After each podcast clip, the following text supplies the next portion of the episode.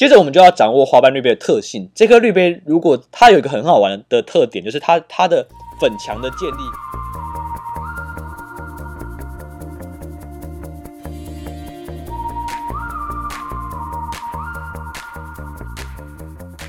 欢迎各位朋友收听《咖啡简单说》，这里是华语世界中一个介绍精品咖啡的 Podcast，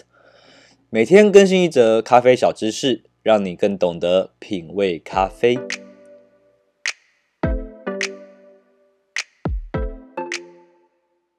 各位听众朋友，早安，我是曹板，今天是三月二号，礼拜四，欢迎收听第九十三集的《咖啡简单说》。今天曹板要分享的主题是用花瓣滤杯做出强化甜感的咖啡。我们今天直接进入主题好了，怎么样用花瓣滤杯做出甜感的咖啡？呃，昨天我们有提到，三洋公司应该是二十年内最有可能挑战 V60 哈利欧霸主地位的公司。三洋滤杯有一个呃，有三个很厉害的地方，这边当做一个小知识给大家补充一下。第一个厉害的地方，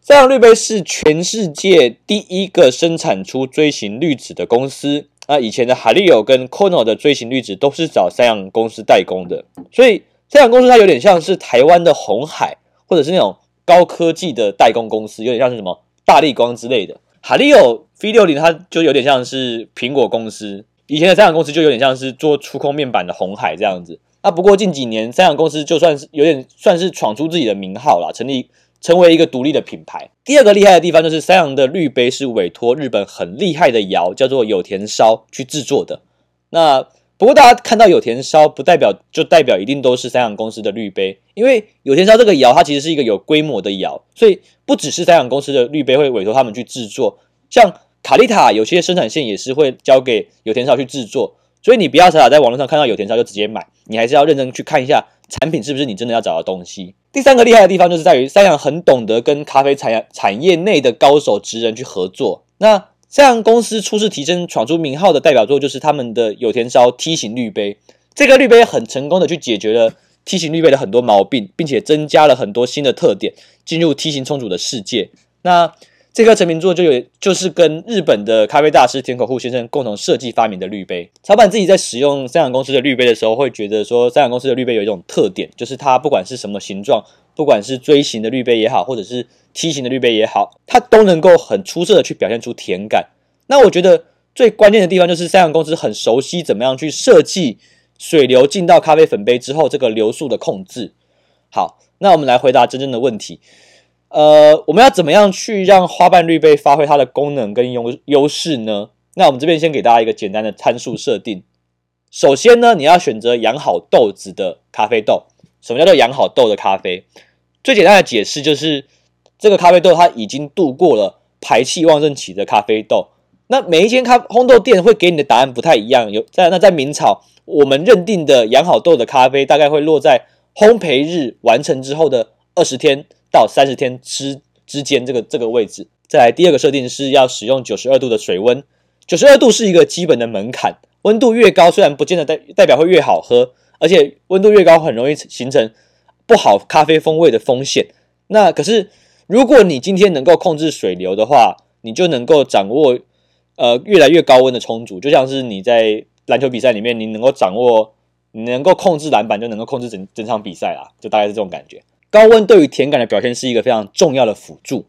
像是有一年的咖啡亚军，他就是使用九十六度的高温去进行手冲的冲煮，那他那天使用的是肯亚，然后结果那个那杯肯亚让所有的评审都大为惊艳。好，最后一个参数设定就是你要使用的呃研磨度，那我这边设定的研磨度大概会是在中研中度研磨偏细这样子，那大概就是略小于二砂糖的大小左右。讲完设定，我们要来讲煮法。不知道大家还记不记得我们前面已经带给各位的四六冲煮法？我们今天来做一个四六冲煮法的一个变形手法。如果你是还不知道，你还没有听过四六冲煮法的话，老规矩，出门左转去找我们前面的节目自己听。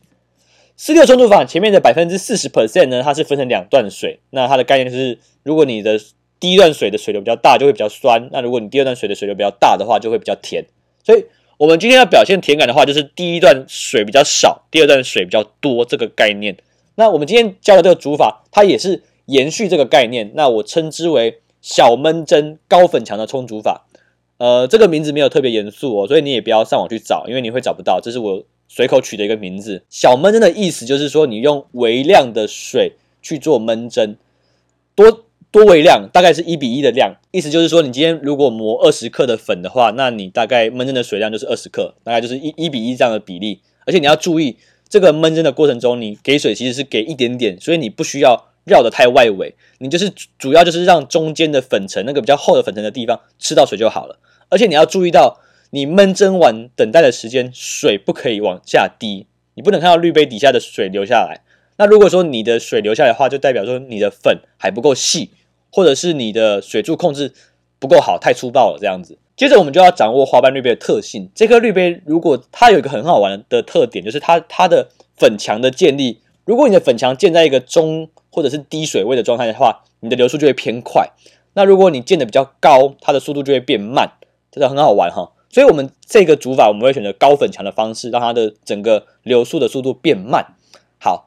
那整个总体的给水的注水方式，我大概会给到四到五次的水，反正就是不要超过粉墙，反正每次倒粉墙之前就先收水，然后再给水，再收水，再给水这样子。那如果你觉得听的话没有办法想象的话，一样出门左转看 YouTube 去看我们的影片。希望这样介绍能够帮助大家更熟悉使用花瓣滤杯。感谢大家的收听，我是曹板，就这样，拜拜。